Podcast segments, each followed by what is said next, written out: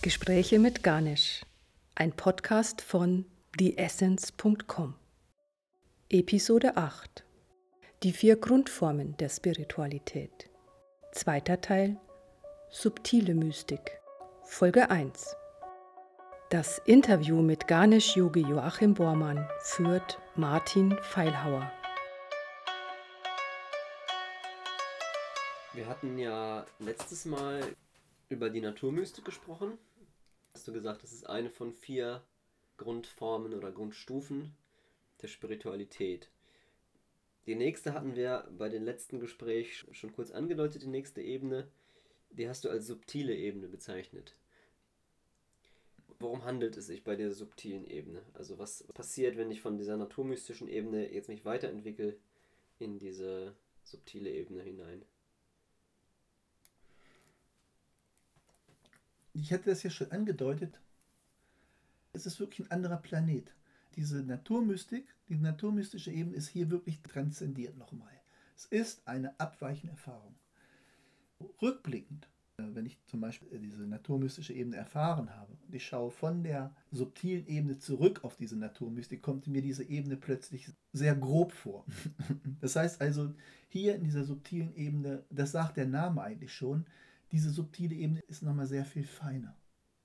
Also mit ein anderer Planet meinst du, dass da ein Riesensprung ist oder ein Riesenschritt ja. nochmal? Ja. ja. So ist es. Okay, hast du denn, um das vielleicht greifbar zu machen, also wir hatten letztes Mal kurz darüber gesprochen, dass, dass es was mit dem Traumzustand zu tun hat, diese Ebene. Ja. Was hat die damit zu tun? Also wir haben ja vorher gesprochen, dass in dieser naturmystischen Ebene noch ein sehr, sehr starker Bezug zur Materie ist. Mhm. Über dieses Erfühlen, Erspüren von Materie. Aber im Traum spielt diese Materie eigentlich gar keine Rolle mehr. Es ist, als wenn unsere Körperlichkeit einfach entfernt ist. Als wenn wir von unserer Körperlichkeit erlöst sind oder abgekoppelt sind. Im Traum. Ja. ja. Dieser Traumebene. Du hattest ja auch von diesen inneren Sinnen gesprochen, ne? Also dass ja. wir dann diese, weiß ich nicht, das Innere sehen und hören und, und schmecken und riechen und so weiter. Im Traum ja. geht das sozusagen weiter. Ja. Und ist das dann diese subtile Ebene, der Traumzustand? Ja.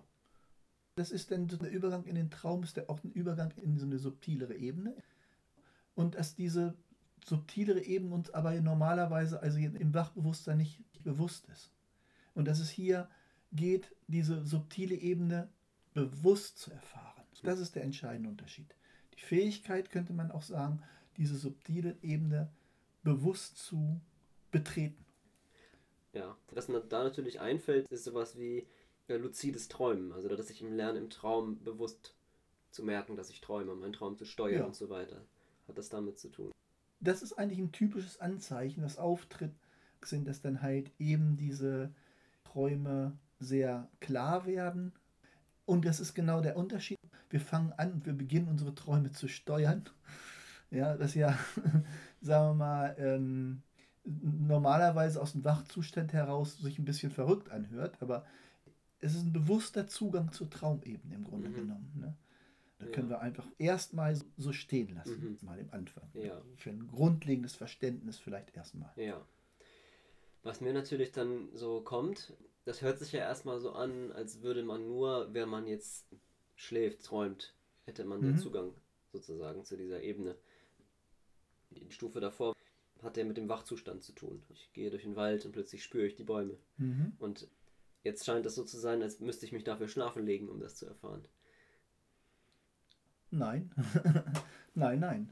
Keineswegs so. Das macht ja genau den Unterschied aus, dass eben diese Traumebene jetzt wachbewusst erfahren wird. Mhm. Wir müssen es einfach sehen, dass unser Wachbewusstsein und dieses Traumbewusstsein für im Grunde genommen besteht für uns kein Unterschied in Erfahrung. Ob ich etwas im Traum erfahre oder im Wachzustand, das sind unterschiedliche Ebenen, da gelten etwas unterschiedliche Gesetzmäßigkeiten. Aber die Erfahrung an sich ist für uns von großem Wert. Mhm. Das heißt, ich lerne dann in dieser Ebene, so während ich wach bin, gleichzeitig zu träumen. Ja. Ich sehe das Wachbewusstsein gleichzeitig wie ein Traum und ich kann sozusagen in diesem Wachzustand die Traumebene sehen. Mhm. Das ist gleichzeitig sozusagen Wachzustand und Traumebene mhm. verschmelzen so ein Stückchen. Okay. Dann auch miteinander. Ja. Das ist jetzt nicht zu verwechseln mit Tagträumen oder so, nehme ich an. Einfach mit Fantasie. Nein, nein. Tagträumen spielt sich eher im Verstand Ja. ab. Ich sag mal eine spezielle Form des Nachdenkens vielleicht. Mhm. Hier spielt das Nachdenken keine Rolle. Mhm. Diese Erfahrung stellt sich ein. Ne? Ja, ich würde vielleicht gerne ein paar Beispiele abklopfen, damit dieses Greifbarer vielleicht greifbarer wird, weil es hört sich erstmal Ja, sehr vage an. Ja, ich träume dann oder es verschwimmt. Das hört sich vielleicht auch ein bisschen beängstigend an erstmal. Dann weiß ich gar nicht mehr, ob ich träume oder wach bin.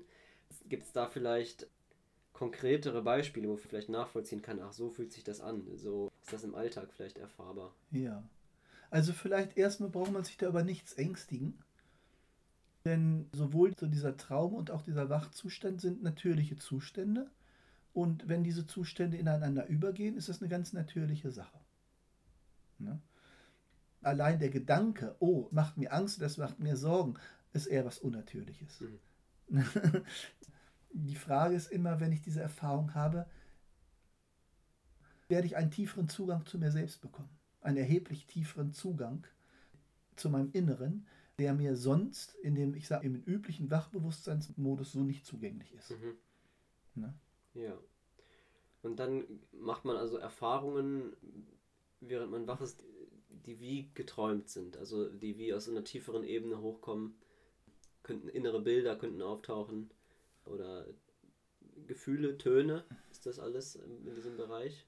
Ja, vor allen Dingen, was auch in diesem Bereich ist, dass wir auch mit unserer Umgebung verschmelzen wieder. Diesmal ist es wieder ein Verschmelzen mit unserer Umgebung, aber diesmal ein subtiles. Es ist sozusagen ein Verschmelzen mit der Traumumgebung.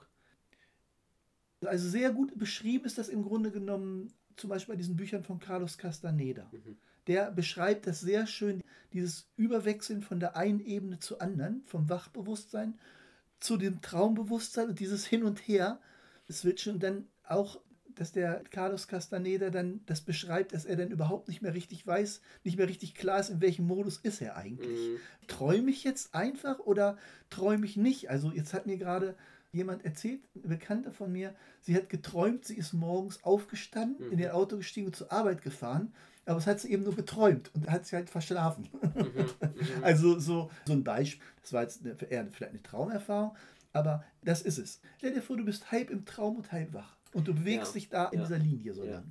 Ich hatte mal eine Erfahrung gemacht, ist schon ein bisschen länger her, da habe ich mein Yoga gemacht morgens, mich dann nochmal ins Bett gelegt Mhm. und dann habe ich gespürt, wie ich im Bett liege und habe gleichzeitig geträumt. Und ich war gleichzeitig in meinem Zimmer und ich war wach und ich gleichzeitig war der Traum schon da. Ja, Ist das so ein bisschen so wie ja, eine Erfahrung ja, dieser Ebene? genau. Ja. Man kann auch so eine Erfahrung machen, zum Beispiel, wenn man halt ganz einfach beim Einschlafen sehr, sehr bewusst ist und versucht, wenn man einschläft, tatsächlich, ja, bewusst zu bleiben. Also dieser Übergang von dem Wachen in diesen Traumzustand zu erleben, was dann passiert und wie sich das anfühlt. Mhm. Wie fühlt sich das an im Traum? Wie fühlt sich das an im Wachzustand? Mhm. Ja? So, und wenn wir das beides zusammennehmen, dann haben wir diesen Übergang vom Wachzustand in diese subtile Ebene hinein. Mhm. Ne? Ja. Da muss man halt einfach sehen, ich sage jetzt ganz bewusst Übergang, weil die subtile Ebene an sich ein sehr, sehr großer Bereich ist. Mhm. Es ist also größer als alles, was man sich sonst überhaupt nur denken kann. ja. Das ist ein mächtiger Bereich. Ja. Ja. Alle Erfahrungen, die man machen kann, im Prinzip, die nicht mehr jetzt auf der materiellen Ebene stattfinden. ja. Ja, das alles, was man sich vorstellen kann. Vielleicht, ich meine, bei Castaneda, da gibt es ja viele so Visionen, die er auch hat. Ja, Wesenheiten, die dann auftauchen irgendwie. ja, Alles in diesem Spektrum, sag ich mal. All das gehört zu dieser subtilen Ebene dazu. ja. Im Grunde genommen unser gesamtes Unbewusstes, so Mhm. da ist alles drin. Das ist Mhm. das ganze Paket.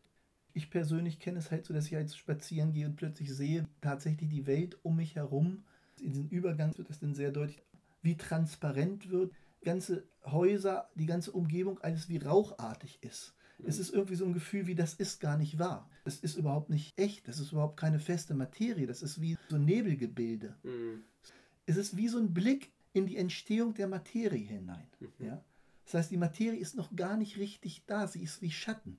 Ich könnte im Traum zum Beispiel auf die Idee kommen, einfach durch eine Wand durchzugehen. Und vielleicht funktioniert es ja sogar im Traum. Mhm. Ja? Weil das physisch einfach nicht da ist. Es sind hier plötzlich Möglichkeiten da, die sonst nicht da sind. Mhm. Und es ist eine Realität. Es ist eine andere Realität, aber es ist eine Realität. Das ist ein Teil unseres Selbst. und Mhm. der natürlicherweise auch von uns wahrgenommen werden will. Mhm. Das ist was sehr Natürliches, um nochmal zurückzukommen auf deine Anmerkung vorhin, ob es denn da irgendwas ist, was uns ängstigen muss oder sonst irgendwas. Mich würde es eher unruhig machen, wenn ich zum Beispiel in einem Haus wohne, in meinem eigenen Haus, und in diesem Haus würden sich Räume und Zimmer befinden, in denen ich noch nie war. Mhm. Also das gehört zu uns und dann auch ein natürliches Bedürfnis übrigens von uns, auch wenn das verschüttet ist oder wie auch immer, aber diese Räume auch zu betreten und reinzuschauen. Ja? Und Mhm. ja, manchmal gehört auch ein bisschen Mut dazu, weil wir wissen ja nicht, was uns erwartet. Aber wie gesagt, was uns erwartet, ist eins auf jeden Fall. Ich lerne einen neuen Raum kennen. Mhm. Mit diesem neuen Raum ist es ein Tor in einen anderen Teil von mir selbst. Ne? Vielleicht auch nochmal, um so noch ein paar Beispiele zu bringen. Also zum Beispiel, wenn man jetzt es mir einfällt, wenn ich jetzt meditiere oder ich mache vielleicht Mantren. Ja, und dann spürt man plötzlich eine bestimmte Energie, die dann da ist. Ja, Mhm. Oder man hat irgendwie eine Gottheit, die man visualisiert und plötzlich, nicht, wenn man solche Praktiken macht und plötzlich spürt man, dass sich was verändert hat. Man hat eine Energie, die man fühlt oder ein Gefühl, was sich einstellt. Ist das dann auch zum Beispiel eine Erfahrung dieser Ebene? Ja, also man kann sagen, diese Erfahrung ist dem Subtilen zuzuordnen, wenn dieses körperliche und physische sozusagen aus der Rechnung raus ist. Mhm. Das ist ja das bei Träumen eigentlich das Spannende, dass diese normalen Gesetze von Zeit und Raum nicht wirklich gelten. Ja. Ja, ich kann plötzlich an dem Ort sein, im nächsten Augenblick an dem Ort und was ja eigentlich normalerweise im Wachbewusstsein für uns logisch nicht möglich ist. Aber hier, wenn wir diesen subtilen Bereich betreten, lernen wir sehr viel über die wirkliche Gesetzmäßigkeit, über eine Realität kennen, die für uns im Wachbewusstsein auch Gültigkeit hat und die unserem Wachbewusstsein tatsächlich auch übergeordnet ist. Mhm. Ja. Was dort passiert, vor allen Dingen, es wird sich unser Spektrum erweitern. Ja. Jedes Fortschreiten zu einer neuen Ebene ist eine Erweiterung unseres eigenen Spektrums. Mhm. Ja, es ist, als wenn sich innere Türen öffnen und ich einen tieferen Zugang zu mir selbst bekomme. Mhm. Das heißt, du, du hast gesagt, sobald dieses Physische wegfällt, und das Mhm. wäre so ein bisschen die Abgrenzung zu der Ebene davor. Das heißt, in der Naturmystik hatten wir noch sehr stark dieses, ja, das ist spürbar, dann kann Mhm. ich den Baum vor mir irgendwie fühlen oder Ja. wahrnehmen, jetzt als Beispiel. Und jetzt in dieser subtilen Ebene ist dieser physische Bezug nicht mehr da. Das heißt, ich habe eine Wahrnehmung von etwas, von einem Ort oder einem Gefühl, wie es auch immer, eine, eine Vision, die aber nicht physisch da ist, Mhm. sondern auf einer feineren Art, eher traumartig. Ja, traumartig. Ja, genau. Mhm. Das ist halt das Typische. Ja, so ein bisschen wie nebelig. Es ist tatsächlich, dass, dass dieses Physische so nicht wahrnehmbar ist, dass dieses Mhm. Physische so nicht real ist. Und das ist auch übrigens eine typische Ahnung, die auf dieser Ebene passieren kann, die mit dieser Erfahrung einhergeht, dass nämlich diese physische Welt so, wie wir sie wachbewusst erleben, so gar nicht stimmt. Mhm. Wie gesagt, es ist eine übergeordnete Wahrnehmung. Die Welt, so wie wir sie physisch erleben, ist hier überschritten. Ja? Mhm. Wir sind sozusagen da an einem Punkt, der technisch gesehen, bevor die Materie wirklich entstanden ist, an diesem Punkt befinden wir uns. Wir schauen jetzt sozusagen aus der Perspektive heraus, an dem das Physische noch nicht wirklich da ist, vor dem Entstehen des wirklich physischen Festen. Deswegen auch subtil. Ja, Vielleicht hat ja der eine oder andere schon mal irgendeine Erfahrung in der Art gemacht, weil du hast ja gesagt, das ist ein Riesenspektrum, dieser subtile Bereich.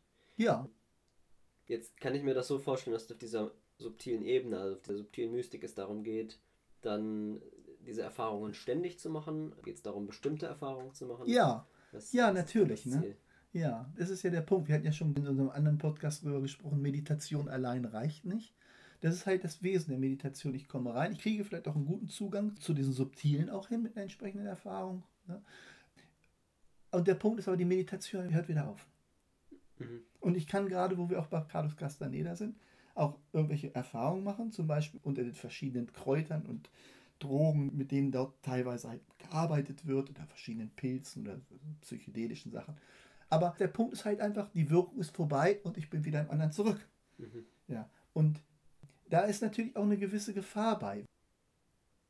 Ich habe mal von einem Interview gehört mit dem Dalai Lama, mit einem Mann aus dem Westen. Er hat ihm beschrieben von einer Drohung, was er dort gehört hat, was er dort erlebt hat. Und da sagte dann der Dalai Lama zu ihm, ja, sagt er, das ist okay, das ist gut. Und da musst du jetzt hin, aber ohne Drogen.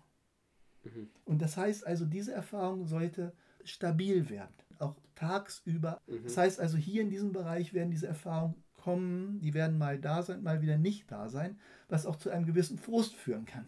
Weil natürlich in diesem Bereich, wo eben, wo gesagt hast, ja, dass man da vielleicht Angst vor haben sollte, das ist eher nicht so, das ist eher ein, schon eher ein ekstatischer Bereich. In dem eigentlich sich alles erstmal, ja, ganz anders anfühlt. In dem im Traum ist ja auch eine Entlastung. Da sind Dinge möglich, die sind mir sonst nicht möglich. Mhm. Ja. Und ich kann auch spüren, dass ich da einen anderen Zugang zur Realität habe, wenn ich diesen Zugang dort habe. Und zwar einen einfacheren, einen leichteren Zugang.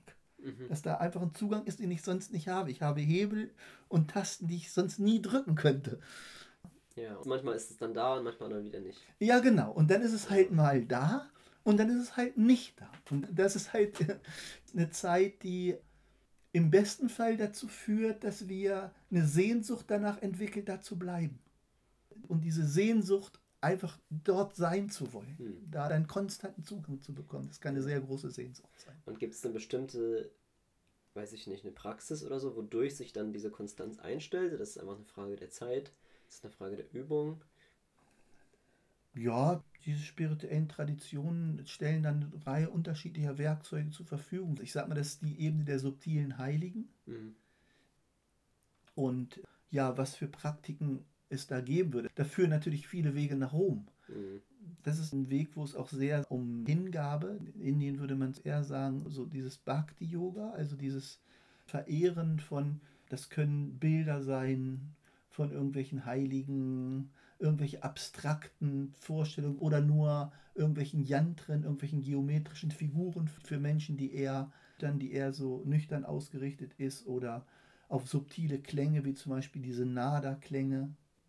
Das sind dann subtile ja. Klänge und solche Geschichten, Mantren, die man dann machen kann. Zum Beispiel auch bestimmte Artentechniken, mit denen ja. man da in diesen subtilen Bereich Zugang zu bekommen kann.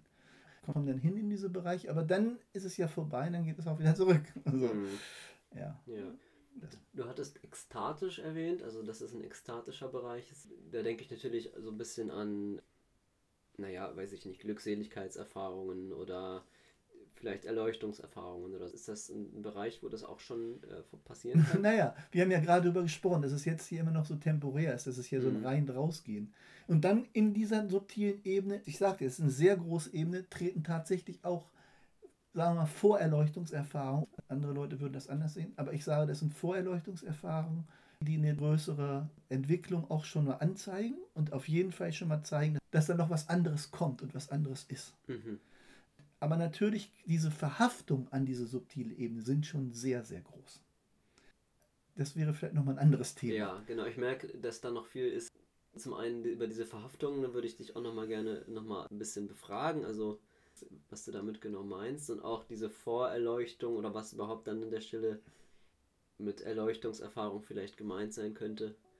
Mhm. Was da vielleicht für verschiedene Formen auch mhm. sind oder so, da könnten wir nochmal ausführlicher wann anders drüber sprechen. Genau, dann sollten wir es jetzt vielleicht bei einer Andeutung lassen. Okay, ja. gut, alles klar, dann vielen Dank. Ja, ich danke okay. auch.